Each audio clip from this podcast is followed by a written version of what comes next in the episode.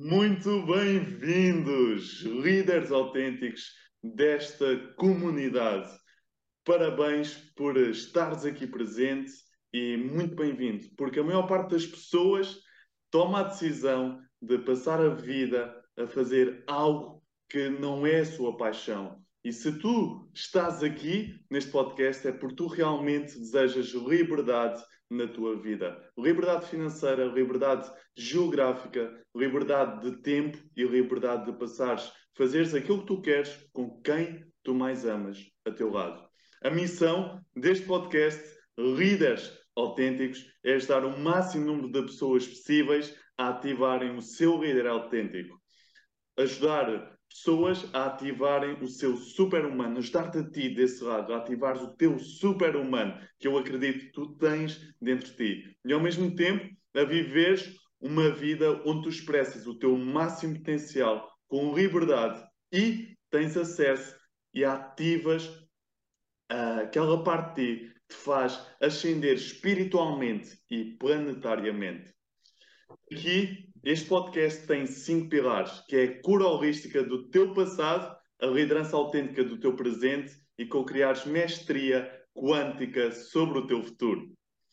Uh, ao mesmo tempo, é uma plataforma de liberdade pessoal e de liberdade da sociedade, ok? Uh, é uma plataforma onde vais ter estratégias também para ascenderes pessoalmente, planetariamente e universalmente. E todas as pessoas que, todos os convidados especiais que eu trago a este podcast, este podcast não é meu, é da humanidade, é das pessoas que fazem parte deste podcast, é dos convidados especiais, é ti que estás desse lado e também de mim que estou a organizar, mas principalmente dos convidados especiais e de tu que estás a ouvir este podcast. A nossa missão é motivar-te, inspirar-te e empoderar-te a seres a tua melhor versão 2.0 e, ao mesmo tempo, ajudar o convidado especial a espalhar a sua magia, a sua magia e aquilo que ele faz com o mundo. Uh, este podcast tem cinco fatores muito importantes. Nós vamos, tu aqui, tu vais ter as dicas, estratégias, os hábitos, a mentalidade, os sistemas e as ferramentas específicas e algumas delas científicas para fazer as transformações que tu mais desejas fazer na tua vida. Eu trago cinco tipos de convidados especiais este podcast. Primeiramente, trago pessoas que uh, já têm um nível de sucesso felicidade, excelência, liberdade na sua vida, já vivem alta performance. Trago também pessoas que estão no caminho do sucesso, da excelência. Trago pessoas que superaram momentos muito desafiantes na sua vida e, por causa disso, são uma inspiração para a vida de outras pessoas. Trago convidados especiais que estão a revolucionar o mundo, a sua indústria e a humanidade, e ao mesmo tempo pessoas que estão a ascender espiritualmente. Este podcast é para, é para ti que és um iniciante na área do desenvolvimento pessoal que uh, estás meio perdido, não sabes muito bem onde é que estás na vida, podes não ter objetivos, mas queres começar a viver em alta performance. Mas também é para ti que já és um praticante de desenvolvimento pessoal. Podes já ter uh, criado objetivos na tua vida, mas tu queres algo mais. E ao mesmo tempo é para ti que és um perito que já vive em alta performance, mas queres ir mais longe, ok? Então, aqui vamos nós para o convidado especial 2. Convidado especial 2 é o Bruno Kobashi. É, para, não, para quem não conhece o Bruno, ele é um ser humano incrível, é um homem que me inspira bastante. Aquilo que me inspira bastante nele é a sua autenticidade, é a sua garra, é a sua coragem, é a sua resiliência. E para terem uma noção de quem é que é o Bruno, ele hum, já viajou por várias partes do mundo, já viveu fora do país onde nasceu uh, e, ao mesmo tempo, ele é uma pessoa empreendedora que adora desafios e que já passou por muitos e muitos desafios para chegar à posição onde está hoje. Nem cruzes, a inspirar, a liderar uma equipa de várias pessoas e a ajudar pessoas a viajarem mais barato, a serem pagas para viajar ou até viajarem gratuitamente. Ok? Por isso, dê uma salva de palmas para o nosso convidado especial 2, Bruno Kobashi! Então, Bruno, Obrigado, como é obrigado. estás? Então, tudo bem, Ricardo, tudo bem. Um prazer estar aqui. Boa, boa, boa, excelente. E parabéns também pelo teu sim e por estares aqui presente. Agora, ah, nada melhor do que tu para dar-se a conhecer às pessoas, ok? Ah, por isso, partilha aqui um pouco connosco quem é que é o Bruno, o que é que fazes a nível profissional, quais é que são os teus hobbies, quais é que são três características ah, que representam quem tu és, ok? E, e é isso. Ok, vou contar aqui de forma bastante curta a minha, a minha história. Eu comecei a empreender muito novo, com os meus 16, quase 17 anos aqui em Portugal. Na altura criei uma marca de roupa. Ah, começou por ter, por ser uma brincadeira com um rapaz que eu conhecia há pouco tempo. Isto porquê? Porque eu na altura não, não tinha dinheiro para comprar roupas de marca e ele na altura ele, ele, ele fazia, não, ele vendia chapéus daqueles eh, que hoje em dia já se vê em todo lado, mas na altura, 2011, as pessoas ainda tinham medo de encomendar coisas pela internet e ele vendia este tipo de, de chapéus e eu gostava mesmo daquilo e queria um e como não tinha dinheiro para comprar, eh, fiz um deal com ele. Eu disse, olha, eu arranjo-te clientes dás-me um chapéu grátis. Começou assim, ahm, ao fim de algum tempo, eu arranjava-lhe tantos clientes que ele, ele já, ele já me tinha dado alguns chapéus grátis, mas ele começou a dizer: Olha, tu arranjas muitos clientes, eu vou-te começar a pagar. Isso por acaso foi uma parte dele. Eu acho que nunca, não conheço ninguém que se calhar iria fazer a mesma atitude dele. Nós nem éramos amigos, ah, chegados, nós éramos apenas conhecidos, e ele do nada quis-me pagar pelos clientes que eu lhe estava a trazer. Ahm, começou assim, Ele, ele dava-me dinheiro, dava-me chapéus grátis. Entretanto, um dia ele vem ter comigo e diz: Olha, sempre tive o sonho de criar uma marca de roupa, gostavas de criar, eh, de fazer isso comigo, de entrar no projeto comigo. Pronto, eu alinhei, eu alinhei logo, achei top a ideia. Como ele tinha algo era em Photoshop e assim, comecei a trabalhar o, o design do logotipo, criei o logotipo, criámos o nome, registámos a marca, começámos a mandámos estampar trinta trinta camisolas ao início. Entretanto, eu na altura Isto foi no Facebook, ainda não havia os ditos influencers, mas havia dois ou três aqui na zona de Lisboa, assim do, no sul, no norte, Hum. que tinham likes do que as outras pessoas. E eu pensei, bem, nessa altura ainda não havia todo esse sistema de marketing que hoje já nas redes sociais, mas nessa altura eu pensei, bem, se eu falar com essas pessoas, oferecer-lhes roupas, eles eram jovens, tipo adolescentes, diga-lhes, olha, vocês partilham a foto, metem como foto de perfil o link da nossa página do Facebook e pronto. E é só isso que tem que fazer. Colocar foto de perfil, link da página do Facebook. E foi assim, foi com essa estratégia e com a página foi do zero a mais de 200 mil seguidores em menos de um ano ah, no Ei, Facebook. E hum, cresceu bastante, a marca aqui em Portugal ficou bastante conhecida. Na altura nós tínhamos só a loja online em que eu conseguia tirar uh, mais do dobro do ordenado mínimo em Portugal e, e foi bastante bom. Eu com 17 anos já estava confortável e entretanto um, continuei nesse projeto, fui para a universidade, comecei a estudar engenharia informática, segundo ano de engenharia no segundo ano exatamente. Um, houve certas situações da minha vida que, me- que fizeram com que eu tivesse que, que deixar os estudos. Também decidi deixar o meu negócio da marca, apesar de já já termos, mas eu decidi deixar tudo para emigrar para a Suíça. Emigrei hum. para a Suíça com, com 19 anos, saí de, saí de casa, deixei tudo para trás e fui para a Suíça. E cheguei lá e tive que começar os idiomas, não falava nem falava só inglês, português, mas não falava francês, nem o alemão, nem italiano, que são os três idiomas principais na Suíça. Então tive que começar de baixo, comecei a trabalhar no campo, a apanhar da fruta, em cozinhas, a lavar louças, tudo o que havia, eu trabalhava. Eu, em oito anos, tive cerca de 15 trabalhos diferentes, sempre a trocar de trabalho para trabalho, porque eu não me sentia realizado nesse tipo de trabalho tradicional, apesar de, ao final de oito anos,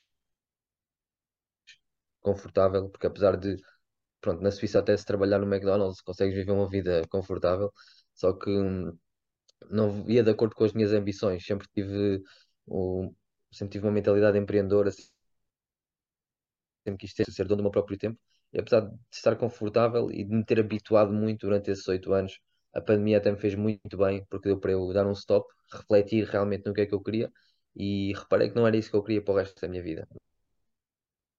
Não queria Hum. trabalho tradicional das nove às cinco da tarde e não ter, pronto, ser isso a, a minha vida toda, chegar à reforma. Pronto, isso não ia de acordo com as minhas ambições, sempre quis mais.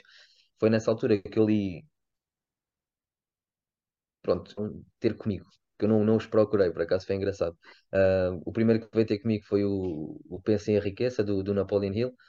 Eu li esse livro, eu já não lia há anos, há anos, desde o meu tempo de escola que eu não lia. Eu li esse livro, abri outro que, que veio ter comigo, que esse aí foi uma explosão de, de pensamentos. Foi o Segredos da Mente Milionária. Esse livro eu Hum. li. Eu, quando comecei a lêlo, imagina, eu comecei a lê-lo um dia, eu no dia seguinte tinha acabado, Yeah. porque eu não, e numa semana, li, numa semana eu li o livro duas vezes. Depois, a partir daí, comecei a pesquisar mais livros do género, li Pai Rico, Pai Pobre, li também uh, Quatro Horas de Trabalho por Semana, li vários livros também que têm a ver com o mesmo campo de emprego e que tinha que fazer algo em relação à minha vida. E como estava na pandemia, tudo parado, eu decidi, olha, eu vou voltar, mas é para para Portugal e ver o que é que, o que é que a sorte me, me, me reserva. Voltei no ano passado, em março, eh, encontrei um trabalho como vendedor numa loja, até porque nesses livros eu li que para ser um empresário de sucesso tem que se, eh, ser bom vendedor, não é? Apesar de eu já eu, eu saber que vendia bem, porque já o tinha feito na altura que tive a marca, nunca tive um trabalho, então decidi encontrar um em vendas, fui para uma loja, vendia colchões, almofadas, camas, ehm, e estive lá. eh, durante, pronto, durante um bom tempo, porque eu entrei em março, entretanto em, em maio foi quando eu conheci esta oportunidade com a qual eu trabalho hoje, e conheci a IN eh, em maio do, do ano passado, através de um rapaz que viajava muito, eu via as redes sociais dele, eu via o estilo de vida dele, que era exatamente isso que eu queria, viajar, trabalhar com o seu telefone, pronto, entrei em contacto, ele apresentou então poder ser pago para viajar, viajar mais económico. Ahm, desde aí que eu, eu me juntei diretamente e foi uma aventura e tem sido uma aventura desde aí. Tenho aprendido bastante, desenvolvido bastante, não só em termos de desenvolvimento pessoal, mas também de comunico nas redes sociais. Na altura, quando eu iniciei o negócio, não tinha qualquer post no meu Instagram. Hoje em dia já tenho um Instagram bem trabalhado. Ahm, mas pronto, eu estava nesse trabalho de vendas até setembro Fiquei de tempo, fiquei em part-time no trabalho de vendas, já tinha alguns rendimentos que me permitiam isso, e em dezembro ah, deixei completamente o, o trabalho tradicional e agora trabalho 100% com, na indústria do, do network marketing, com esta empresa, com a IN. A meu ver, é isso que eu vou fazer durante um bom tempo. Sinto que esta empresa não é o meu destino final, mas é um veículo que me vai levar lá. Isto é um Top, pouco top. Agora. Excelente. E, e olha, dou-te os Ah, parabéns também ah, por, hum, por, ah, ou seja, por quem tu és. E eu lembro-me que há algum tempo atrás nós falámos e tu disseste que, ou seja, tinhas algum, algumas inseguranças a nível de falar em público, ah, algo assim de género. E pronto, já sei que também, e já vi posts tu a falares em público para várias pessoas na IN. Cruzes, por isso, parabéns por isso. E agora aqui no podcast também Uh, vai estar a contribuir para a vida de muitas e muitas pessoas. O objetivo é que chegue a milhares e milhões, uh, por isso, parabéns. Agora as características que tinhas dito. Três. Pronto, ahm, três características. Comunicativa, agora, de momento. Ok? Ah, uma pessoa humilde, ah, criativo, curioso. Pronto, já passaram das três. Top, características. top, excelente. E qual é que tu dirias que é o teu maior hobby atualmente? O meu maior hobby atualmente. ahm, consumir conteúdo de desenvolvimento pessoal. É capaz de ser o meu maior hobby atualmente. Top, top. E, e, e é Ah, isso e, e mesmo. claro, o, Ah, tre- o treino. O treino também. treino, Eu treino, treino, treino regularmente, sim, cinco vezes por semana, por isso. Treino Mas físico. às vezes, às vezes não, não, não o considero como hobby, porque para mim já faz tão parte da minha rotina, Hum, que é como já fosse parte de mim, já não, já não vejo yeah. a parte como se fosse um hobby, algo que eu fizesse extra. Já, É já, como, como comer, como comer, como tomar duche, como... yeah. Como, como dormir, não é? Ou seja, já faz Exatamente. parte. da tua identidade. Top, top. E hum, agora, aqui, ou seja, uh, qual é que tu dirias que, que são as três maiores conquistas profissionais? Ou seja, já partilhaste um pouco da tua jornada, não é? Do, uh, de onde é que tu foste, de onde é que tu vieste, uh, da coragem que tu tiveste de ter para criares com 17 anos, uh, criares o teu próprio negócio, uh, criares, juntares-te com, com outra pessoa e depois essa pessoa também promover-te e começar a pagar-te uh, por causa do excelente trabalho que tu fizeste.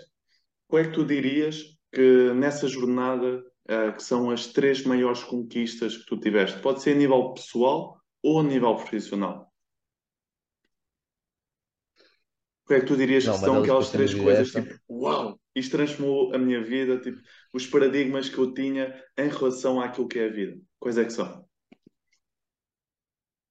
Ok. Certamente essa de ter criado a marca, porque pronto, nós criámos os dois, a marca estava registrada em nome dos dois, foi, foi poder ter o meu próprio negócio com 17, 18 anos e, e de ver aquilo a, a explodir e eu consegui que qualquer pessoa consegue fazer, porque aquilo foi um investimento mínimo que nós colocámos naquele negócio. Aliás, eu nem investi nada, foi ele, Ah, mas depois, ah, pronto, ver que dois putos, digamos assim, conseguiram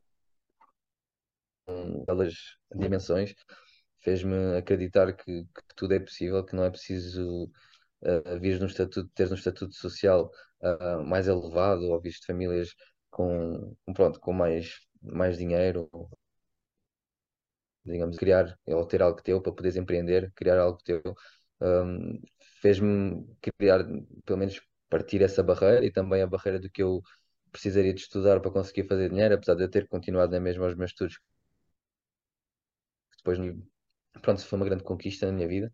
Outra conquista profissional, um, não posso dizer que na Suíça tive grandes conquistas profissional, uh, profissionais. Uh, depois eu cheguei a estar cerca de dois meses, mas foi mesmo antes da pandemia. E aí um, estava num bom trabalho, cheguei a ser manager de um hotel inteiro, apesar de ser um hotel pequeno, tinha apenas oito quartos, mas era, ele, era eu que geria aquilo tudo. E Hum, os proprietários até queriam deixar aquilo uh, para mim, eu ficaria pagar, depois eu é que geria e tirava os lucros de tudo, mas depois chegou a pandemia e esse plano ficou todo um pouco ali em águas de bacalhau, não é? Então, pronto. é. Ah, e isso também me levou a, a crer que às vezes as oportunidades do nada, ah, como essa aí, eu nessa altura não estava muito motivado que ia, pronto, que a minha vida ia mudar assim tão rápido e de repente apareceu essa oportunidade que ao início parecia uma oportunidade normal e que depois tomou a proposta de eu poder ficar com aquilo e tudo mais. Um, e a última conquista, acho que foi agora, claro, na empresa onde eu estou, quando eu atingi o primeiro patamar da empresa, após apenas seis meses de estar, de estar na. e nunca tendo viajado, que é isso que todos me dizem, porque como isto é uma empresa de viagens e a maior parte das pessoas que atingiram os primeiros patamares e tudo mais, foi tudo depois das primeiras viagens, depois de terem essa prova social, e eu fui uma das raras pessoas que conseguiu consegui e passar essa confiança às pessoas sem nunca sequer ter viajado com a empresa. Vou agora começar, tenho a primeira viagem no início de março. E acho que isso também foi uma grande conquista e fez, e fez um, também quebrar essa barreira e ajuda-me a quebrar essa barreira, mesmo às pessoas da minha equipe. Só, só quando eu viajar é que as pessoas vão acreditar e coisas. E eu digo-lhes, então, mas eu estou aqui, eu sou diretor agora e nunca viajei. E Hum. eu consegui, se eu consegui, tu consegues. Isso é uma barreira também que me permitiu quebrar e ajudar os outros a quebrarem também. Top, top. Yeah, brutal. E temos aqui uma, uma grande história de inspiração e nós conhecemos ah, nessa empresa mesmo, na, na Incruises. Ah, e foi, parabéns pelo, pelo sucesso que, que estás a criar e que já criaste e continuas a criar. Ah, e isso aí eu não tinha reparado nisso, mas é, é brutal. Isso que tu disseste, ou seja, o teres conseguido criar o diretor, não é? Ou seja, trazido Yeah. uh, pessoas, trouxeste pessoas para a tua equipa, ainda, ou seja, sem viajares. Porquê? Por causa do valor que a empresa tem em si. E Uhum, top, uhum. top. Então, e vais viajar é dia 3 a 7 de março, não é? 3 a 10, 3 Conta a a 10. 10, 3 a 10 de março. Conta um pouco Sim, vai ser, sobre eh, onde é que vai ser, como é que vai ser essa é, vai experiência. ser o, um cruzeiro magnífico pelo Mediterrâneo que vai sair de Uh! Barcelona, vai passar por quatro países, Espanha, França e Barcelona, vai Marselha, Palermo, não, Palermo não, penso que é Génova primeiro, Civitavecchia, Palermo, Valeta e depois volta a Barcelona. Eu acho que não me esqueci de nenhuma cidade, mas vai ser vai ser hoje tudo aqui de Portugal. Já vou poder levar duas, duas pessoas da minha, da minha equipa comigo, diretas minhas, o que vai ser muito bom também, ah, poder passar essa experiência com, com elas. E também um cliente meu da, da Suíça também vai, Yeah. portanto, é muito bom. E sim, vai ser uma boa experiência. A viagem ficou realmente muito, muito económica, mesmo muito barata. Fazer, vais fazer essa viagem. Aliás, as pessoas que vão fazer comigo ah, pagaram cerca de 200 e fazer um cruzeiro com tudo incluído de sete noites no Mediterrâneo, portanto ficou muito, muito barato. E é só a primeira de muitas, depois tem mais umas que vão ainda acontecer este ano. Top, top. E tô, quero, olha, estou desejoso para saber quais é que são as outras viagens que, que vais fazer e tenho certeza que ah, vais desfrutar bastante e divertir-te bastante e bora lá. Agora, ah, qual é que tu dirias, Bruno, que, hum, ou seja, na vida, a vida não é só rosas, não é? Ou seja, também temos momentos desafiantes e hum, eu costumo dizer, são os momentos desafiantes que nos testam. Ou seja, ah, eu acredito que nós temos desafios divinos, que nós temos uma missão especial quando vimos à Terra e que Deus, o universo, a consciência superior, aquilo que tu quiseres chamar, ah, para realmente estar, se nós estamos comprometidos e disciplinados e determinados em viver uma vida onde expressamos o nosso máximo potencial de acordo com a nossa missão de vida, Deus vai nos dar desafios específicos para nós superarmos, vai nos trazer dificuldades para nós superarmos, para nós uh, evoluirmos espiritualmente enquanto pessoas, enquanto seres humanos, enquanto homens ou mulheres. Por isso, Bruno, uh, eu acredito que os momentos desafiantes e a maneira como nós enfrentamos esses momentos, superamos ou desistimos, a parte da superação é aquilo que mais inspira as pessoas no mundo. Neste exato momento, existem pessoas que uh, estão a passar por momentos muito desafiantes e que precisam de um apoio, precisam de uma inspiração. E a tua história de superação pessoal pode inspirar e motivar e empoderar essas pessoas a superarem os desafios na sua vida. Por isso, qual é que tu dirias, Bruno, que é assim o momento mais desafiante da tua vida até hoje e como é que tu o superaste? Ok. Bem, houve vários, vários. Alguns até não, não os posso partilhar. Se calhar os piores não posso. Porque se calhar uma mão de pessoas-chave. E prefiro guardar até, até um dia, talvez um dia para ti. ok. Mas hum, posso ser que um dos maiores desafios tenha sido hum, quando estive na Suíça ficar família. Até porque, hum, por exemplo, eu não falo com certa parte da minha família, por exemplo, a minha mãe e a minha irmã, ah, da, da parte materna, não fala para fazer quase nove anos agora. Hum, E isso começou tudo com a Suíça. E hum, sinto que esse tempo que tive na Suíça, longe de Portugal, longe da família, foi um pouco desafiante, até porque houve certas, ah, certas ocasiões lá que estava mesmo e sem apoio, mas isso fez com que também me tornasse mais forte e aprendesse a, a gostar da minha própria companhia, não é? hum, E aí que eu também aprendi que, no fundo, a única pessoa que nós damos mesmo somos nós mesmos. Ah, pelo menos a única pessoa com quem nós podemos sempre, sempre, sempre contar somos nós mesmos. Portanto, o melhor que temos a fazer é ter uma boa relação com, connosco, connosco próprios,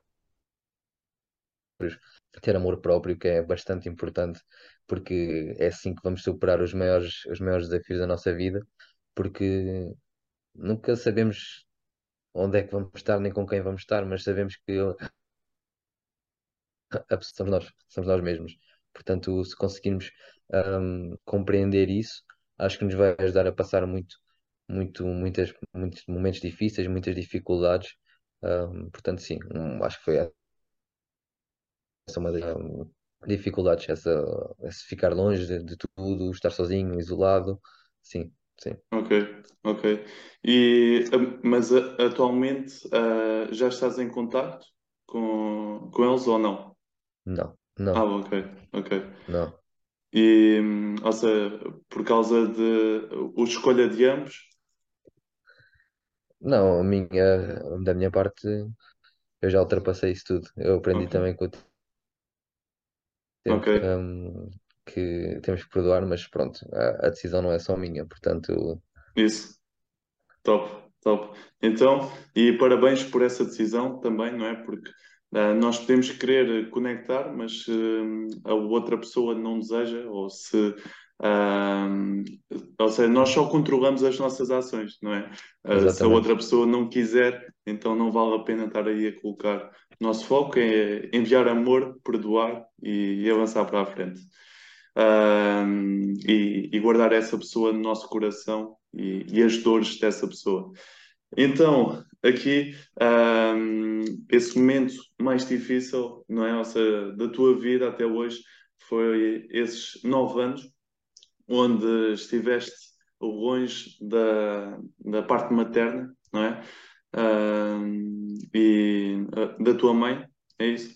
E, ou seja, essa dor, esse isolamento, mas isto também trouxe o crescimento e a evolução, não é? E saberes que tu és a tua Uhum, melhor companhia, que ah, uma das chaves na vida é o amor próprio, e quanto mais amor próprio nós tivermos, então mais resiliente nos tornamos e mais objetivos concretizamos. Então, como é que a pior coisa na tua vida se pode tornar na melhor coisa? Como é que isso que tu antes ah, dizias que era a pior coisa se tu olhares uma, uma- de uma Uhum, perspectiva nova, como é que podes ver? Ia, fogo, isto aqui que eu antes dizia que era a pior coisa, se olhar desta perspectiva, isto é a melhor coisa que me aconteceu na minha vida porque me ajudou a exato. evoluir e a atingir os meus Eu acho objetivos. que, exato. Temos que aceitar o que aconteceu, é o mais importante ao início. Aceitar o que aconteceu, permitir que sentir as emoções, não tentar reprimi-las, ok? Porque senão isso só vai prolongar esse processo de cura. Que aceitar, temos que aceitar, é a primeira, a primeira fase. Depois temos que encontrar hum, a lição que temos que tirar dali, não é? Ah, o que é que vamos, o aprendizado, aquilo que vamos ah, perguntar a nós mesmos, o que é que essa experiência é mais forte e melhores no, no futuro. Depois, é, como estavas a dizer, é mudar, mudar a perspectiva. Em vez de continuarmos e de nos concentrarmos no negativo, temos que encontrar algo positivo, certo? E há Sim. sempre, há sempre um lado positivo, mesmo quando nós pensamos que não há, há sempre. E aí, E, e depois qual? o final é usar essa experiência para tentar ajudar outras pessoas, não é? Hum, top, top. Excelente. Olha, e, e essa aí, eh, é o que estás eh, agora a fazer, não é? Ou seja, contribuir eh, com a experiência já processada, não é? Porque é um processo, eh, tem que haver um processamento antes de haver essa partilha, não é? Senão acontece o, o contrário e pronto, pode acontecer o contrário, que é a pessoa Claro, sentir-se mais magoada. Ou seja, é sempre importante claro, processar primeiro e só depois, quando se sentir, a pessoa sentir-se confortável com essa sombra, com essa parte de si, então partilhar. E então, de maneira prática, claro. como é que tu dirias? Olha, antes era a história limitadora que eu contava a mim próprio, em relação a isto que me fazia sofrer, e qual é que é a nova história possibilitadora que tu agora contas, ou podes começar a contar, para quando olhares para essa situação, sentir-te empoderado? Ahm, pronto, em relação à, à, à queres que eu faça o exemplo com essa situação?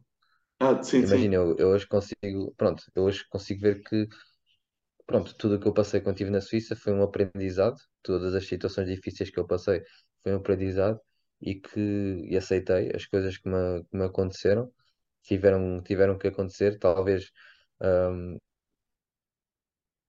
tu não culpabilizar ninguém por aquilo que, que aconteceu, porque quando as coisas acontecem há sempre, tem tudo a ver com, com decisões, ou nossas ou das, ou das pessoas ah, em si, e vejo que o que eu tiro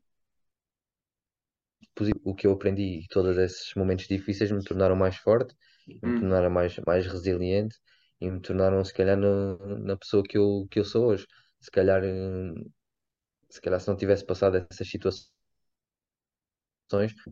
não tinha hum, construído o caráter que tenho hoje, nem aprendido, se calhar, a, a perdoar certas situações que eu antes não, se calhar, não iria, não iria perdoar, mas hum, sabendo que, que essas situações acon- e tentei tirar o, o positivo daí, que foi essa, essa parte do aprender a perdoar, do tornar mais resiliente, mais forte mentalmente, a saber que consigo ser, e como, como aconteceu, quando passas muita coisa mal, má, cons- consegues ter outra visão sobre os problemas, por exemplo, se calhar os problemas diários e problemas que afetam um, a mim já não me afetam, e no outro dia eu quando perdi o, o ainda há pouco te estava a dizer que o, o meu cartão que fica sem o meu número, isso aconteceu, sim. foi uma situação super. hum, Eu estava no ginásio e deixei cair, deixei cair um halter telemóvel e, Yeah. e o telemóvel per- ficou sem, sem funcionar. E se calhar se fosse outra pessoa tinha-se passado naquele momento, não sei o quê. Eu não, eu continuei o meu treino, acabei o meu treino, ver como é que arranjava o telemóvel, perdi o cartão. O meu trabalho é quase 100% pelo WhatsApp, mas não entrei em stress. perdi o cartão, tentei arranjar a solução, não arranjei, comprei um cartão novo, contacto as pessoas e pronto, tentei não ficar ansioso, não, não, momentos negativos e aceitar o que aconteceu, simplesmente. Aconteceu, olha, porque tinha, porque tinha que acontecer. Não vou. Pronto, e uma, uma coisa que também acho importante é, é aprender com o passado, mas não se prender nele. Ou Hum, seja, e, e fazer o que precisamos de fazer para melhorar a nossa vida, mas não nos prendermos muito nessas situações negativas do passado. Aprendermos, mas quando o aprendizado está feito, passar à frente e não ficarmos presos a ele. top, top. Excelente. Ou seja, aí o, assim a lição base, não é, que tu transmitiste é para as pessoas ah, conseguirem perdoar ah, quem, quem os magoou na sua vida e ao mesmo tempo usar os momentos desafiantes para se tornarem mais fortes, crescerem e que os desafios que nós passamos ah, forjam o nosso caráter inquebrável e a desapegar, ou seja, saber aquilo que experienciamos, mas desapegar-nos dessas experiências para conseguirmos viver a nossa melhor vida. Top, top. Então, Bruno, qual é que tu dirias que foi o teu maior erro e a tua maior aprendizagem profissional até hoje? Ou seja, para as pessoas que estão agora aqui a ouvir não terem que passar pelo mesmo erro do que tu, ok? e hum, aprenderem, ou seja, mais rapidamente. Em vez de aprenderem com os seus próprios erros, já saberem, ok, Ok, eu não vou tomar este erro. ok. Bem, eu vou falar agora mais especificamente dentro do ramo onde eu estou, não é? Porque se eu já tive tantos trabalhos diferentes que se calhar cometi vários erros em todos os deles.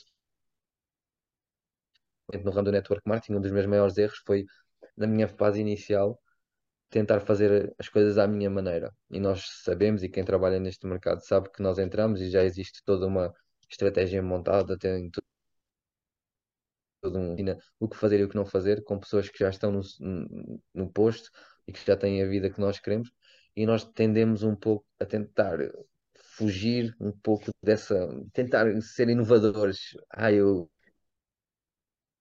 eu tenho outra, vou fazer à minha maneira, fazer aqui de uma forma diferente. E foi isso que se calhar me, me levou um, a demorar um pouco mais ao início, ao Hum, início a, a apanhar o, o, pronto, o jeito e, e a ter a minha maneira e não resultou.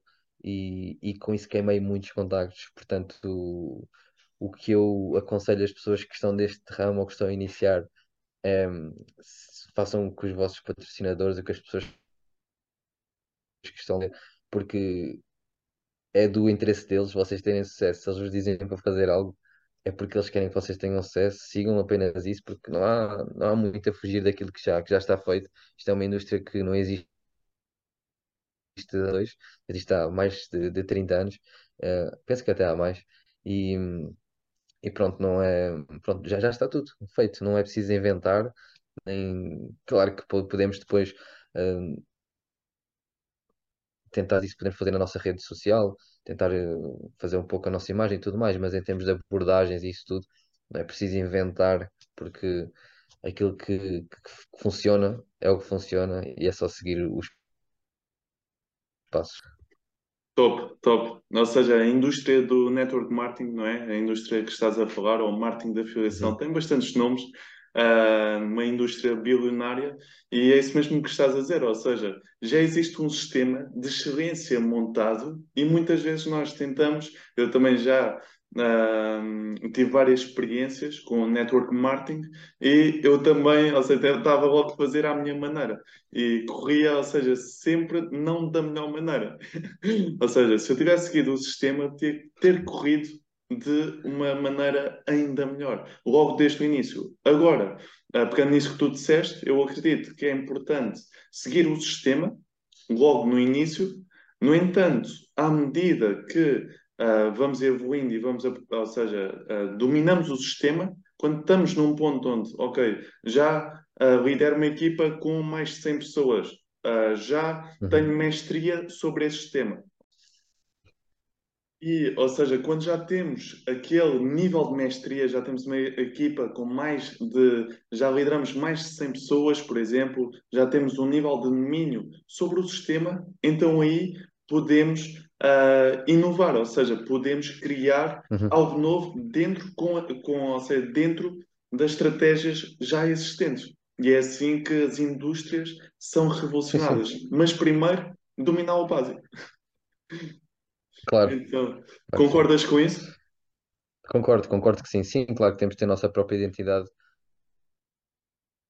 Depois um, fazer, um, está-me a faltar aqui a palavra, uh, destacar como, como um hum. líder, não é?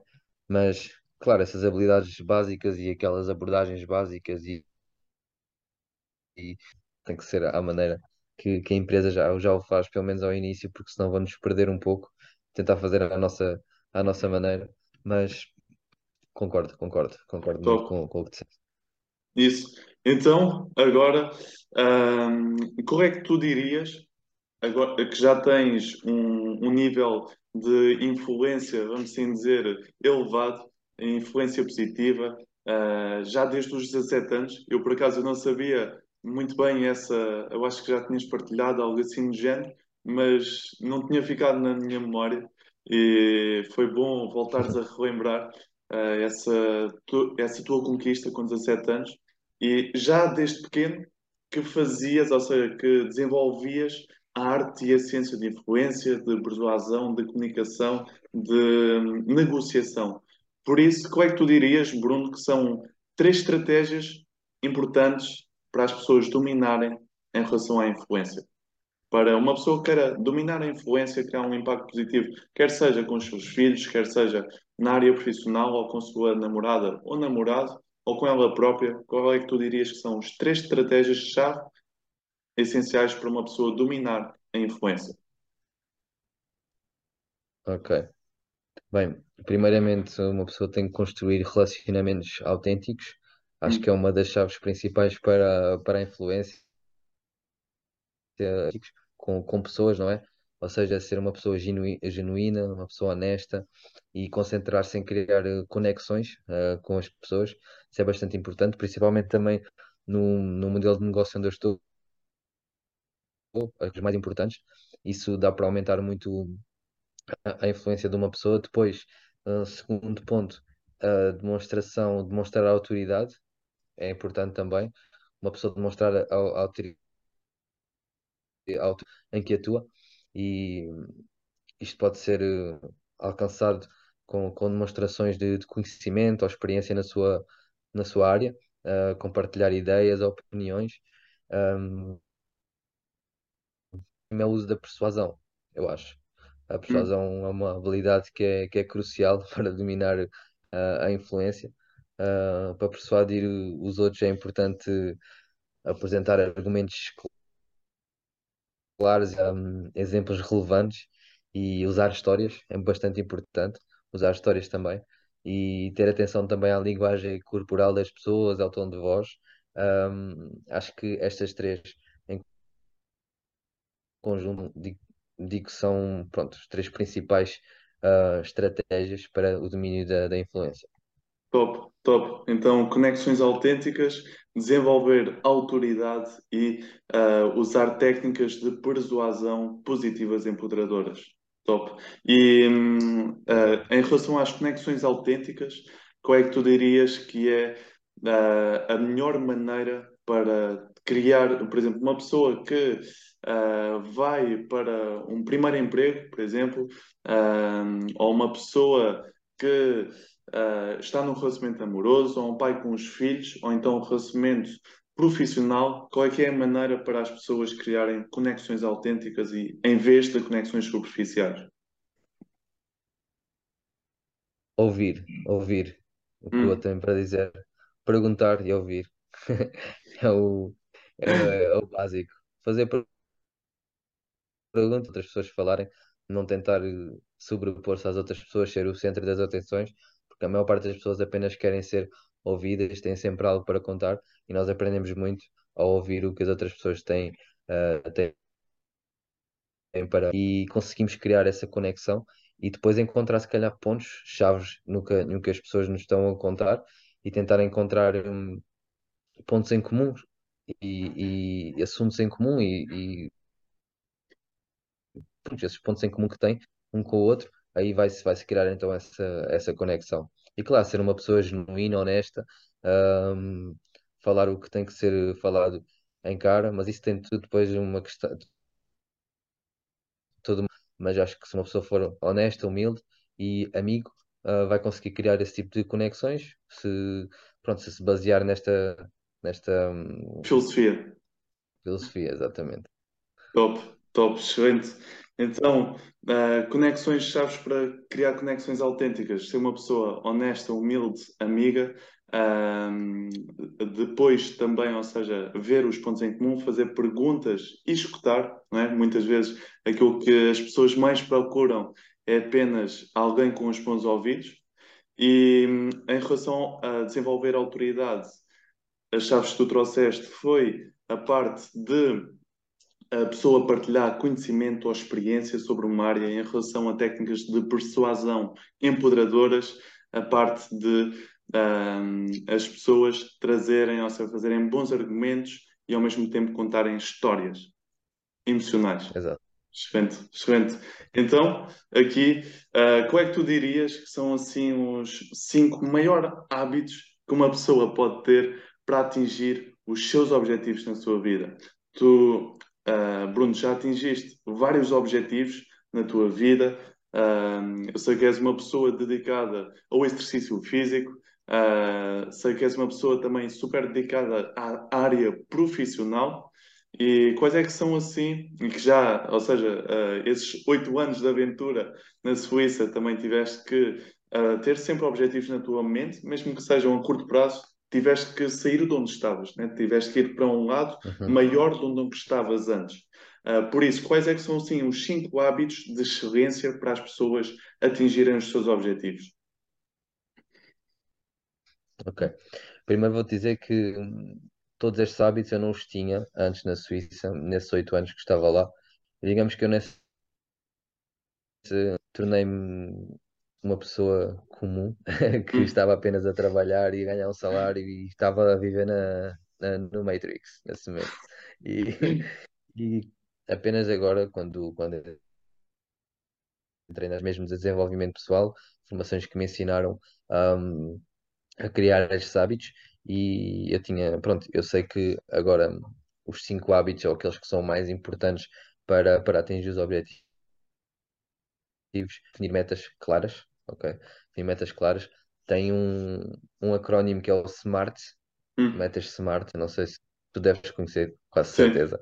Sim, que uh, pronto, é um acrónimo em inglês que é um, measurable, um, specific, achievable, uh, relevant e a outra, é time, time based. Com, com time based, exatamente. Ou seja, metas específicas, mensuráveis e com prazo determinado. É importante termos metas claras e que uh, vão de acordo com estes, com estes cinco, cinco tópicos e temos que escrevê-las e vê-las diariamente e revê-las diariamente. Criar um plano de ação, porque uma meta Hum. sem um plano de ação não, não vale nada. Podemos ter um destino, mas se não sabemos como chegar lá, não, não vamos chegar, não é? Então, um plano de ação bastante importante. Um, definir que são produtivas, ou seja, ter uma rotina que, que tenha lá os pontos chaves para podermos alcançar os nossos objetivos, como acordar cedo, meditar, fazer exercício físico, revisar as metas, o plano de ação e tarefas que são importantes para, para, para fazer esse plano de ação, para pôr em prática esse plano de ação. Um, quatro, fazer uma autorreflexão, autorreflexão para identificar e ajustar o plano de ação conforme o necessário. Às Hum. vezes, se calhar, o plano de ação não é o mais certo ao início quando nós o, o fazemos. Vemos que se calhar não estamos a obter os resultados que queremos ou que estamos a demorar mais tempo do que devíamos, então se calhar necessitamos, por exemplo, a cada semana, uh, fazer uma autorreflexão no que é que correu bem esta semana, ou o que é que correu mal, aquilo que podemos melhorar e trabalhar esses pontos.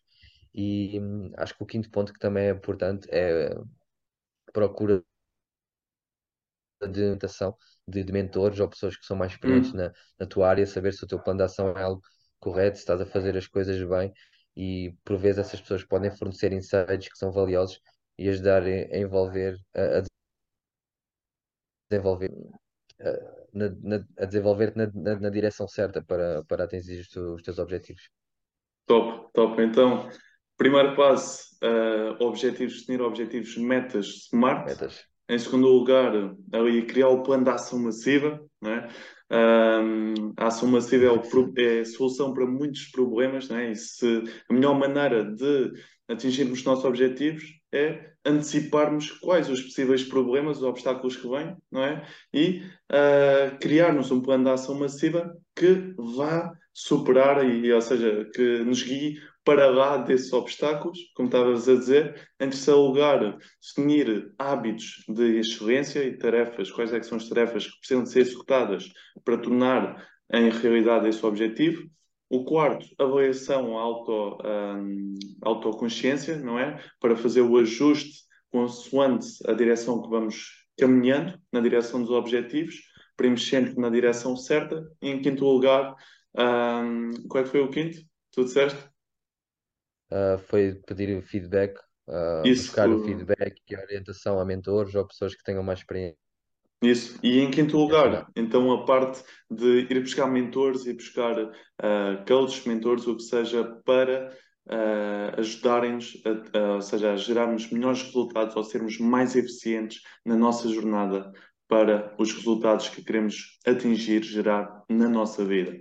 Então, um, cinco, cinco chaves top, excelentes. Eu também uso bastante esse processo, uh, utilizo mais coisas, se calhar tu também usas. Aqui eu só disse cinco, senão tu trazias, se calhar, umas mil coisas para aqui e, e nunca mais saímos daqui. Então, quais é que são, assim, as três maiores chaves da resiliência, tu dirias? Porque resiliência é super importante na nossa vida. Se uh, uma pessoa não for resiliente e constante naquilo que faz, ela vai ser um salta-piscinas, ou seja, nunca vai conseguir atingir nada na sua vida.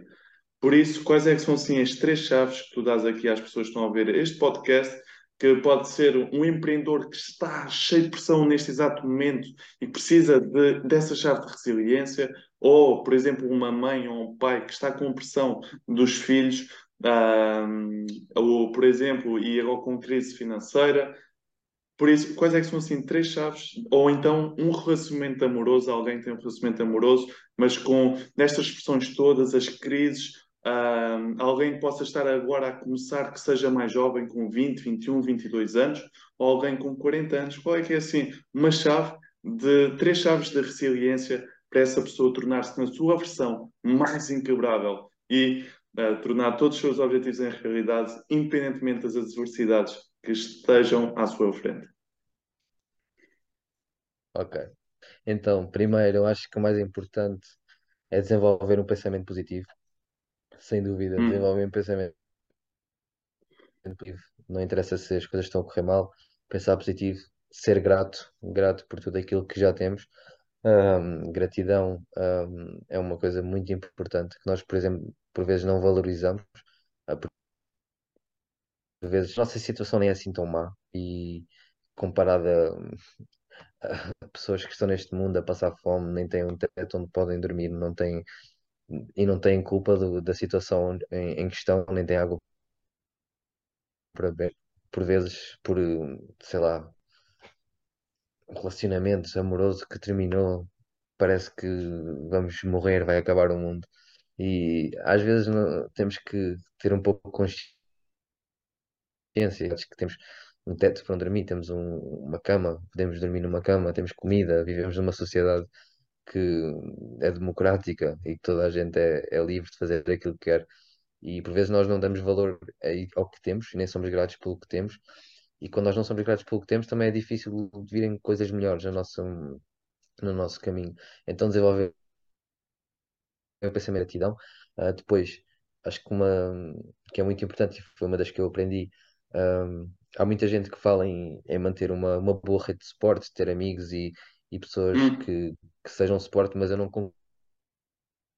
concordo, mas eu acho que aos dias de hoje eu prefiro um, a versão do aprenda a estar sozinho, aprenda a ser o teu próprio suporte, hum, porque se calhar vai chegar uma altura em que tu não podes ter essa rede de suporte ou que não tens acesso a essa rede de suporte dentro dessa rede de suporte e isso pode ainda te levar mais ao fundo se estiveres muito dependente dessa rede de suporte. Então, aprenda a estar sozinho, aprenda a gostar de ti próprio, aprenda a, a, a lidar com, com a tua companhia, ser o teu próprio Um, para mim isso é, é muito, é muito importante, mas claro que se tiveres mesmo necessidade, então, uh, teres ali alguém contigo que te, que te consiga também dar algum suporte, por vezes há pessoas que não conseguem estar sozinhas, mas isso é aprendizagem de amor próprio. E depois o terceiro é hum, saber e poder desenvolver habilidades para gerir o stress. Uh, uma coisa que eu faço para isso é o, é o treino. Ah, acho que é bastante importante ter esse tipo de hobbies, treinar, treinar é um, treinar é quase como uma uma meditação. Quando nós estamos a treinar, parece que naquele momento em que estamos a treinar não estamos a pensar em mais nada, estamos só ali a levantar os pesos e tudo, e estamos só concentrados naquilo, é como uma forma de meditação no final de tudo. E deixamos ali tudo o que temos e, e é um momento só nosso. Pronto, quem não gosta de si mesmo, uma atividade em que se divirta, em que se sinta bem a fazê-la e faça regularmente, porque esse vai ser, uh, digamos, a sua escapatória, a sua bolha, e é importante termos essa, essa pequena bolha, esse pequeno momento a sós connosco, com nós mesmos. top, top. Aí, olha, hum, a, primeira que tu disseste, fiquei surpreendido.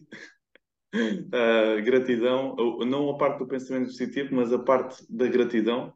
Um, a segunda, eu fiquei tipo espasmado, ou seja, a, a resposta que tu deste, uh, é interessante, ou seja, eu partilho também da mesma opinião do que tu, mas difere um pouco da tua. Em que sentido? Ou seja, eu acredito que uh, a parte do estoicismo é super importante.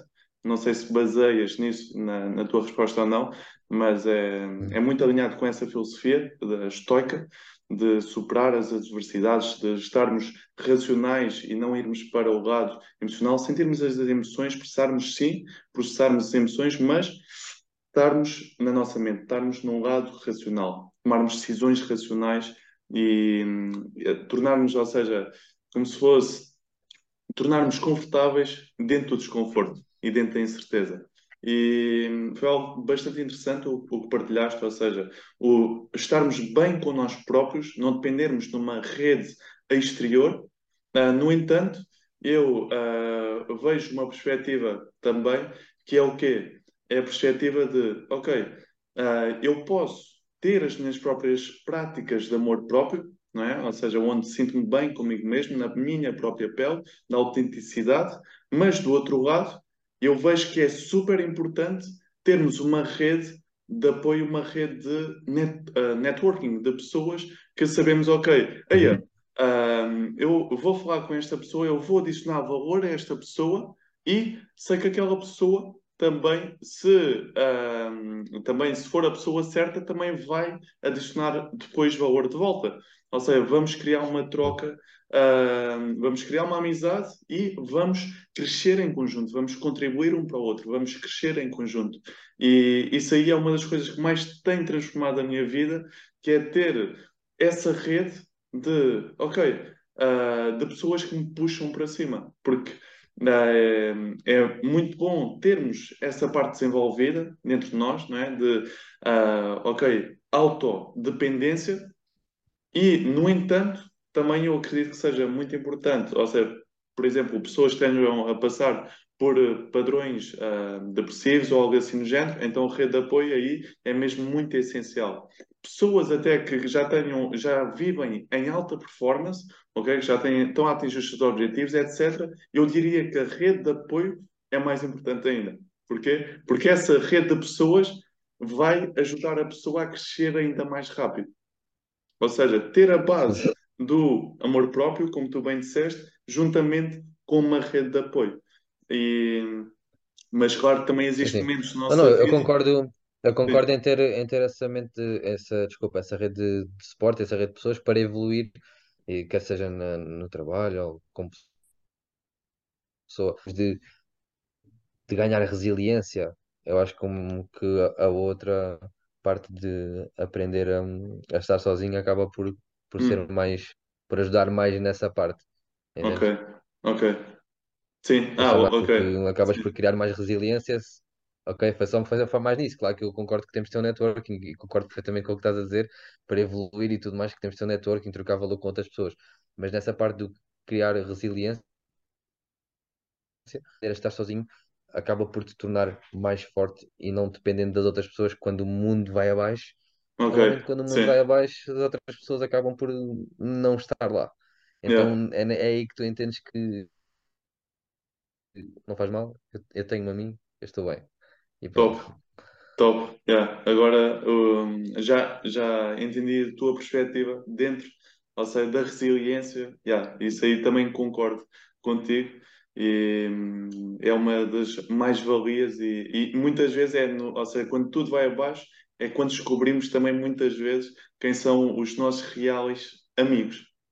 Uh, porque muitas vezes temos relações com pessoas e, ou seja, e, e, dizem que são amigos ou, é, ou outra coisa, ou, pronto, temos uma amizade, uma relação, mas depois, nos momentos mais desafiantes, quando nós depois vamos fazer um pedido a essa pessoa, é depois de acordo com essa resposta ou, ou então uh, com o tempo ou, ou ver se a outra pessoa, pararmos de falar com essa pessoa, ver se a pessoa vem falar connosco.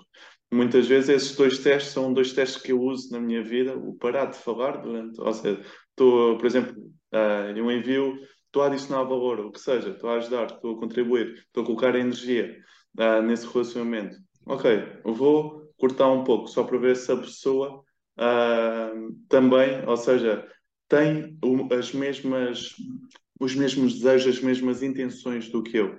E depois o outro.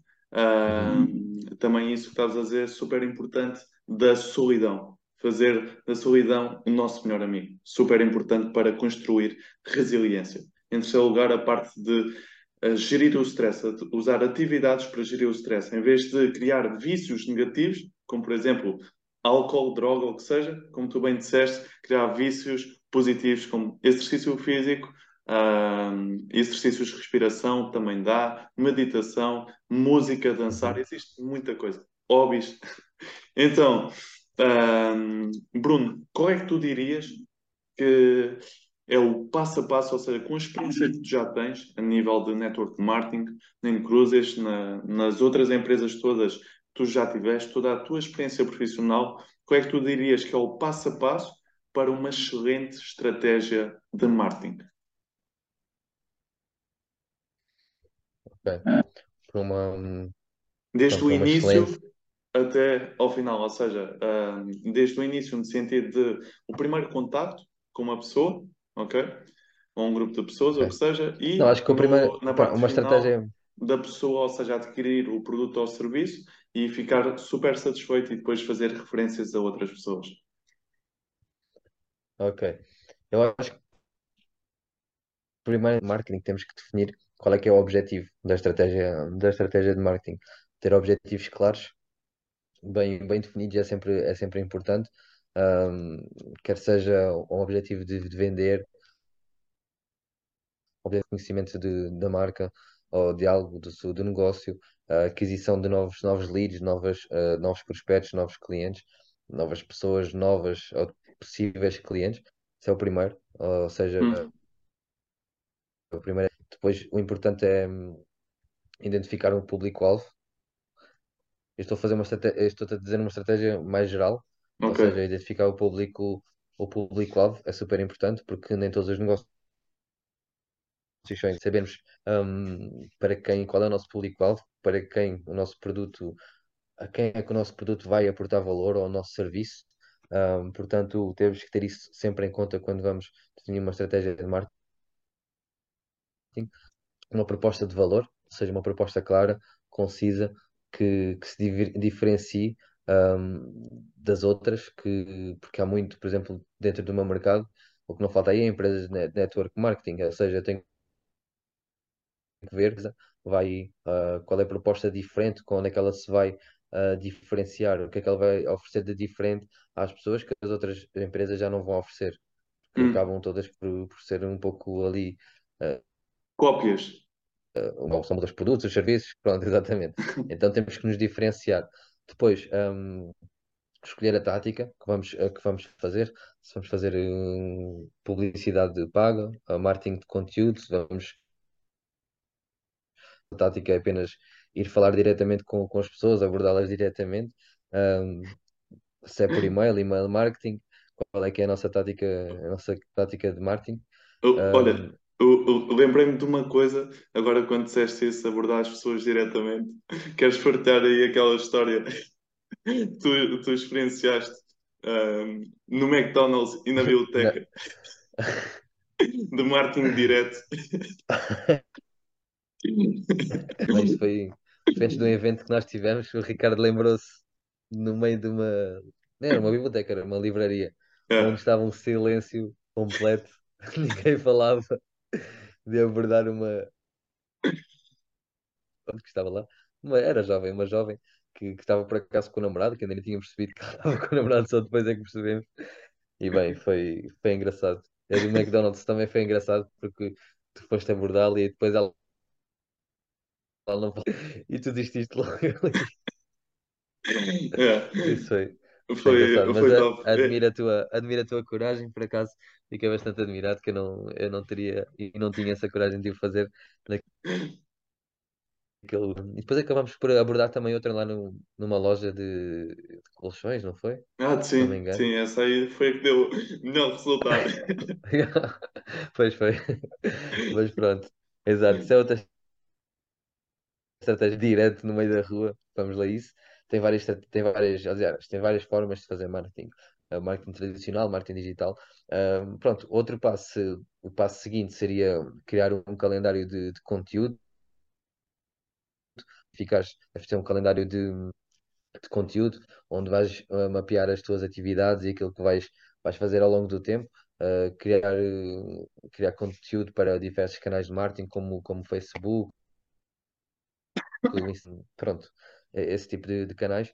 Depois, uh, uma- outro passo importante é mo- monitorizar os, os resultados e avaliá-los, uh, saber o que é que está a correr bem, o que é que está a correr mal. Um, um, as métricas e tudo no- nas redes sociais, por exemplo, estamos a fazer uma estratégia de marketing uh, nas redes sociais, um anúncio pago, uh, ver se está a funcionar, as pessoas que já viram, as pessoas que estão a clicar no anúncio, se está a compensar, uh, o que é que está a correr mal, ou o que é que podemos melhorar. E depois é, é- lá, lá está isso, é, é a melhoria, é poder ajustar essa estratégia, é ir ajustando uh, a estratégia. Ou seja, esses seriam Top. uma excelente estratégia de marketing, identificar o público-alvo, criar uma proposta de valor, escolher um, uma das táticas de marketing, marketing digital, marketing tradicional, aquilo que a pessoa quer, criar um calendário de conteúdo, uh, monitoria, ajustar a estratégia. Pronto. Top, top, excelente. E hum, adiciona aí uma, ou seja, nessa estratégia excelentíssima que é de marketing, que é, uh, no final disso tudo, referências. Ou seja, trazer, uh, meter o, o, obter das referências a nosso favor. Ou seja, uh, se uma pessoa adora o nosso serviço, o nosso produto, então, por que não colocar, por exemplo, uma pessoa a referenciar esse produto ou serviço a mais três pessoas? É? Ou uh, nas suas redes sociais. E aí, o nosso produto ou serviço chega a muitas mais pessoas. Top. Então, um, quais é que são as diferenças entre um gestor e um líder, na tua perspectiva, Bruno? Ok, um gestor e um líder. Bem, tem várias diferenças, apesar de, de serem de forma igual, digamos assim, não, não são nada iguais, tanto na, na parte das habilidades como uh, na abordagem.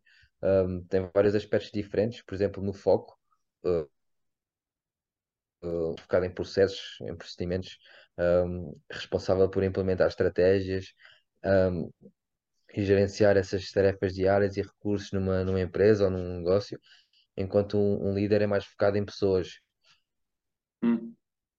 virar, motivar, e de guiar a sua equipa para uh, alcançar um objetivo em comum. Eu acho que isso é, é, uma das diferenças no foco. Depois tem a abordagem. Um, o, um gestor utiliza mais uma abordagem de controle, supervisionando as atividades uh, de, uma pessoa, como um chefe, pronto, uma pessoa que dá, que dá ordens, e um líder tende a utilizar uma abordagem de, de influência, ok? Hum. Motivando e inspirando a sua equipa para alcançar o, o, o tem as habilidades, que um gestor tem mais habilidades técnicas, mais habilidades operacionais, uh, mais conhecimentos pronto, a, nível, a nível técnico, de organização, administração, enquanto que mais habilidades interpessoais, um, habilidades de comunicação, empatia, influência, que é o que, que permitem com que ele consiga liderar e motivar e inspirar a sua, a sua equipa. Depois tem, tem os resultados um, um gestor costuma ser avaliado pelo, pelos resultados financeiros uh, que uma empresa está a ter, o gestor é hum. avaliado por isso, e o líder é, é avaliado pelos resultados que a sua equipe está, está a ter e engajamento que está a criar. Top, olha, excelente. Uh, eu, eu não diria uma definição melhor das duas, da diferença entre os dois. E qual é que é, ou seja, entre esses dois, não é? Entre gestor e líder. Um, se tu tivesse escolher entre um, ok? Seres um gestor ou seres um líder, uh, qual é que tu escolherias? Escolheria ser um líder, mas e porquê? eu acho que hum, agrada mais o facto de poder inspirar as outras pessoas e melhorar e, e motivar para que elas alcancem os objetivos delas, mas com isto não, não discordo que seja para uma equipa ter sucesso, para uma equipa não, para uma, uma empresa, agora falando de uma empresa no, no tradicional, é necessário ter gestores é necessário ter, ter líderes, é necessário ter os dois para que funcione bem. Não podemos só, ser, só, ter, só ter líderes,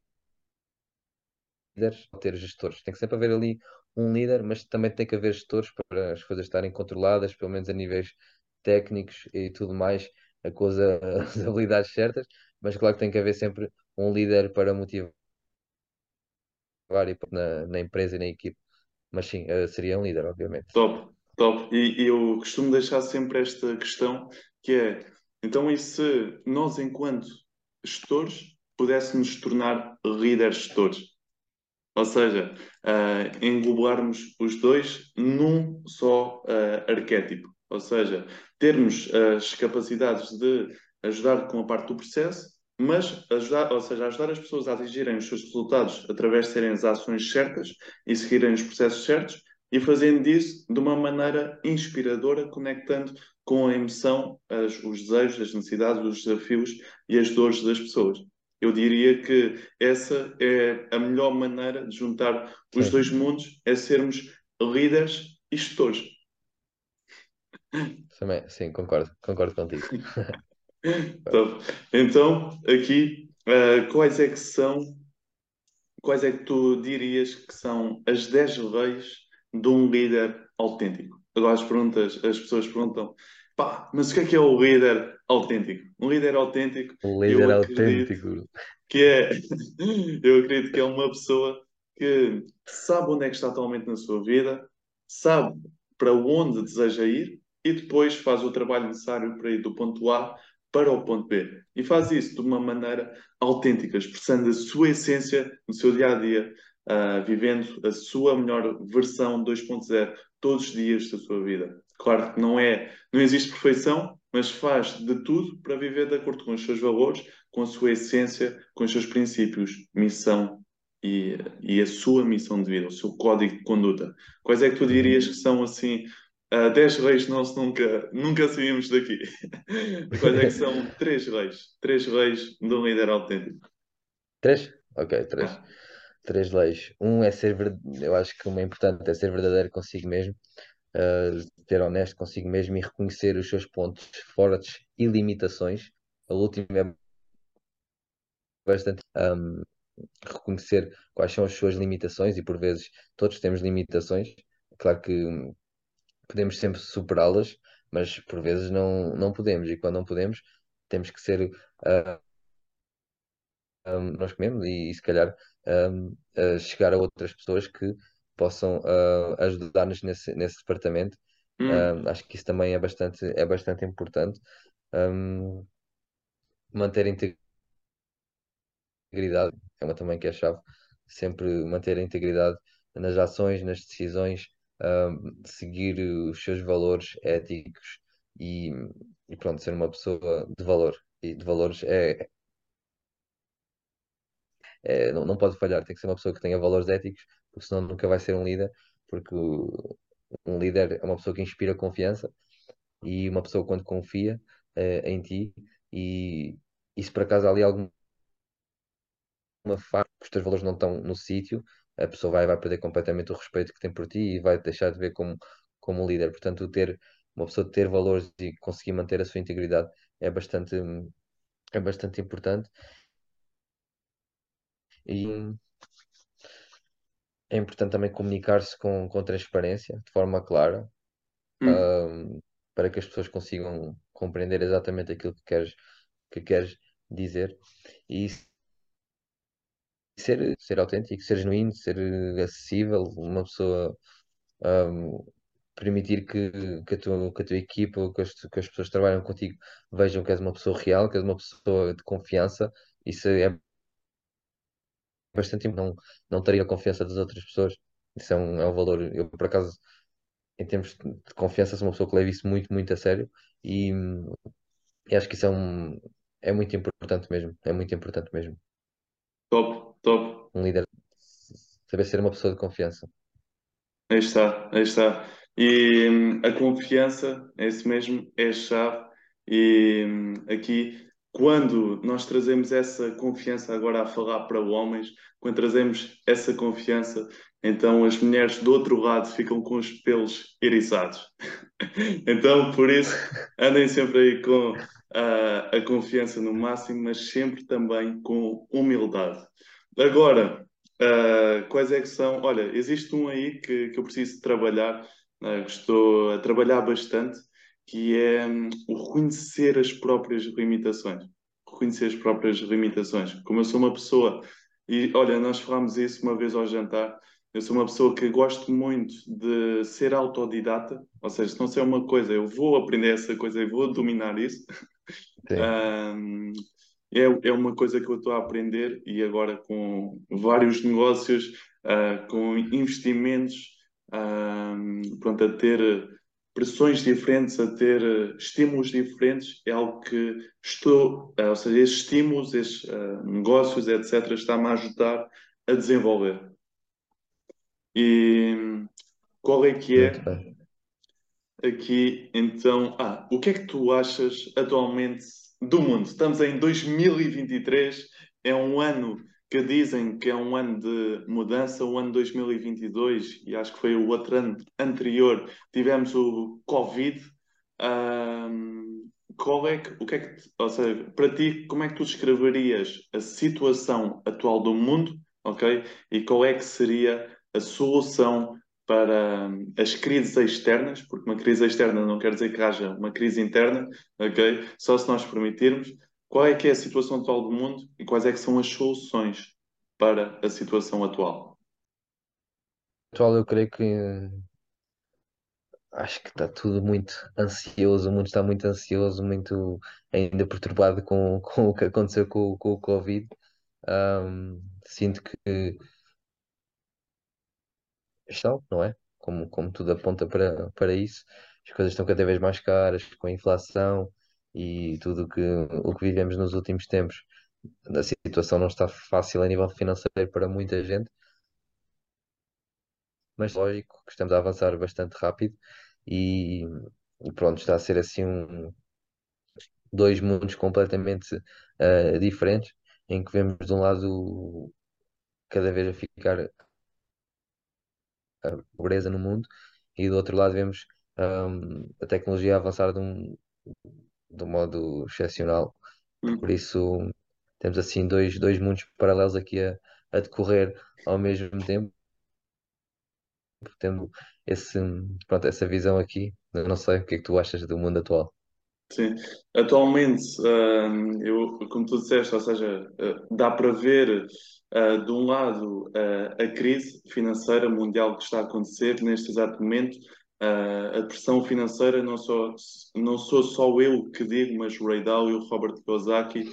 Ray Dalio, para quem não conhece, é a pessoa que, quando estamos em crises financeiras como esta, vai à televisão mundial dizer às pessoas ou seja, o que é que devem fazer Uh, ele uh, é, é, fundador e diretor de uma hedge fund há mais de 40, 50 anos. Ele trabalha na área dos investimentos financeiros, dos mercados financeiros, há mais do que 40 anos. Acho que até mais do que 50 e 60 até. Por isso, uh, ele já escreveu bastantes livros sobre um, a crise de 2008, já escreveu livros sobre a nova ordem mundial, também uh, o que é que faz as nações uh, ascenderem e irem abaixo. Uh, vejo também do, ou seja, as guerras da Ucrânia, o Covid que aconteceu e ao mesmo tempo agora, ou seja, vai existir, eu acredito que vai existir nos próximos 10 anos mais evolução exponencial do que nos últimos 100 anos da humanidade, ok? E dá para ver isso com inteligência artificial, com robôs, falam agora, numa crise climática, eu acredito numa coisa, que as pessoas, que era a pergunta assim, que é sobre os Illuminati, eu acredito que existe um conjunto de pessoas que controla, que está no controle do mundo, que está no controle da maior parte das pessoas. Porquê? Porque eles controlam, se eles controlarem esse grupo de pessoas restrito, uh, com poucas pessoas, controlar a comida, e como é que a, distribuição de comida, a distribuição de água, a distribuição de energia, a distribuição do dinheiro, elas estão no controle das pessoas. Por isso eu acredito que a chave para a libertação é nós criarmos liberdade financeira. Com liberdade financeira, cada pessoa vai conseguir viver uma vida independente, não interdependente, mas individual, e não uma vida onde vivemos numa uh, ditadura disfarçada. Eles dizem, ah, olha, uh, existem muitos eventos no mundo que eu acredito que foram forjados, que foram criados por essa elite. Desde Covid, desde agora, vão dizer, uh, os sismos eles já conseguem criar, sismos também. Uh, eles agora estão a fazer experiências, na, por exemplo, a nível do ar, uh, controlam muito todas as áreas, todas as indústrias que tu possas imaginar, eles têm lá alguém a controlar. Por exemplo, tu olhas para a parte da moda. Conheces Balenciaga, Bruno? A marca Balenciaga? Sim, sim. E sabes o que é que aconteceu uh, com a marca? Não. Não? Ok. Uh, Quando eu ouvi aquilo, eu também não conhecia muito bem a marca, mas sabia que era para pessoas com bastante dinheiro, uh, com bastante abundância financeira. Essa marca fez, ou seja, faz, está a ser investigada por, como é que se diz, pedofilia. Okay? Se tu fores ver, por exemplo, os photoshots deles de moda, com, têm lá imagens de crianças, ok? Com objetos de BDSM, por exemplo, a desfilarem em coisas de lama com a cara totalmente feia. Vamos à parte dos atores, uh, atores não, uh, também há atores de Hollywood, mas é mais os cantores. A maior parte dos artistas, musicais hoje em dia, não sei se sabes isto, vendem, ou tu que estás em casa, não sei se sabes isto, vendem a alma ao diabo, ok? Uh, isto é uma região que é o satanismo, ok? E vais ver, por exemplo, o Lil Nas, ou, o, olha, agora os Grammy, nos Grammy houve lá o, um, um, como é se chama? Um grande uh, artista que estava uh, a fazer a performance lado a lado com outra mulher e os dois fizeram uma performance satã. Pronto, isto para dizer o quê? Que as coisas eles controlam a parte farmacêutica, alimentar, educação, tudo, o sistema financeiro. Agora, a pergunta que eu faço é: porque não podemos ficar presos neste, nesta bola, não é? Ou seja, senão a nossa energia desce. Ou seja, aquilo que eu vejo é que nós temos que ver os factos da realidade, criar uma visão positiva para aquilo que nós queremos na nossa vida e depois afastar-nos daquilo que a elite quer para nós, que é o controle, o nosso controle, através dos devices, aparelhos tecnológicos, eles vão conseguir fazer isso apenas se as pessoas não tiverem liberdade de pensamento e liberdade de decisão. Por isso, Bruno, qual é, é a tua opinião sobre isto e quais é que são três estratégias para as pessoas desenvolverem liberdade de pensamento, pensarem por elas próprias, criticamente e não se deixarem conformar. Covid foi uma das maiores, uh, ou seja, conformista, o conformismo em massa que houve. Já existe muita coisa que está a dizer que o Covid já existia patentes que o, o, o gajo, o diretor da Pfizer, despediu-se. Pronto, existe aí muita coisa. Momentos do Twitter também, do que o Elon Musk uh, mandou cá para fora. Qual é, é a tua opinião? Como é que a pessoa, como é que as pessoas daquele lado que estão a ouvir, como é que podem ser livres neste mundo que tenta manipular e controlar as pessoas a todo momento? Bem, eu sinceramente eu de todo esse mundo. Eu já há muito, muito tempo que não vejo nem notícias nem nada. Às vezes tento seguir assim um pouco, ou porque alguém me fala, como tu agora me falaste, mas eu tento não estar um pouco longe de tudo o que é mídias, telejornais, todas essas, essas desgraças. Tento viver um pouco na minha bolha em relação a isso, focar-me nos meus objetivos, na, naquilo que eu quero da minha, da minha vida. E o que eu, o conselho que eu dou aos o que é que seja rituais, algo para, para que as pessoas possam uh, estar livres dessa, desse controle sim, sim. massa. Okay. Uh, para mim, uma coisa importante é, é, a meditação. Pouco antes, mas acho que é isso, é ter um, um tempo, o tempo para si, que ter um, pronto, como eu faço, ter um, o meu, o meu hobby de fazer desporto todos os dias, longe de tudo, todo esse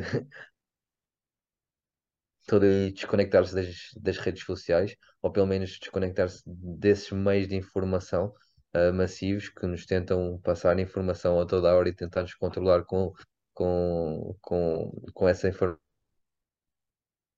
possível, por exemplo, para mim, estar longe das redes sociais, mas nós tendo redes sociais também podemos escolher quem é que seguimos, ou as pessoas que temos na nossa página e o conteúdo que vemos, certo? Então eu tendo a seguir conteúdo que me vai puxar para esse pessoal, conteúdo que tem a ver com o meu, com o meu ramo e com aquilo que eu, que eu quero, conteúdo de, de motivação e tento não ter nada desse tipo de conteúdos mais, mais mídia geral, mais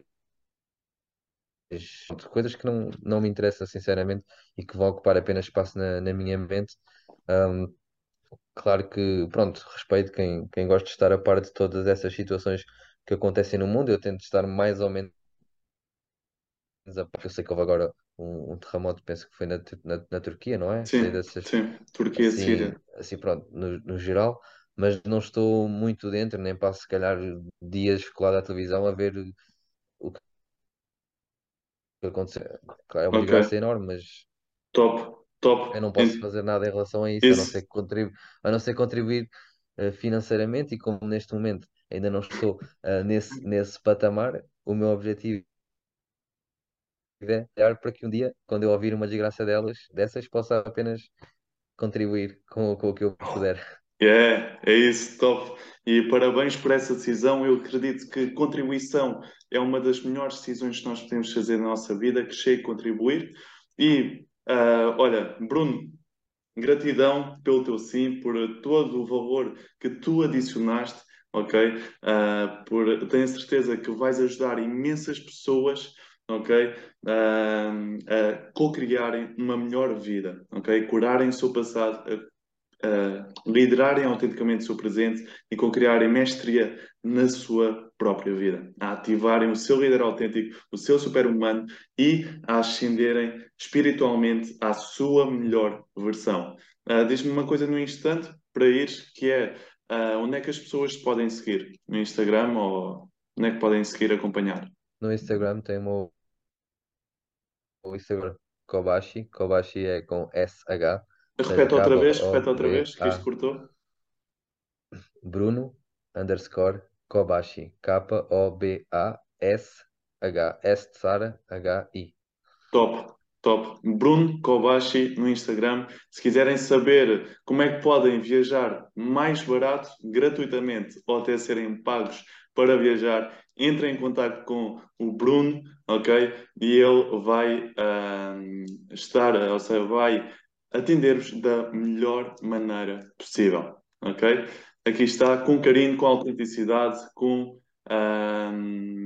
a sua energia autêntica bela. Vamos com isso, vamos Obrigado. com tudo. Aqui também Obrigado. coloquem uh, like se estiverem a ver o podcast no YouTube, comentem, partilhem com outras pessoas e bora para o próximo nível acabar com o recheio do leão. Um, dois, três. Yeah! yeah! É isso. Então vá, gratidão também gratidão pela vossa presença, por estares presente desse lado. Tchau, tchau.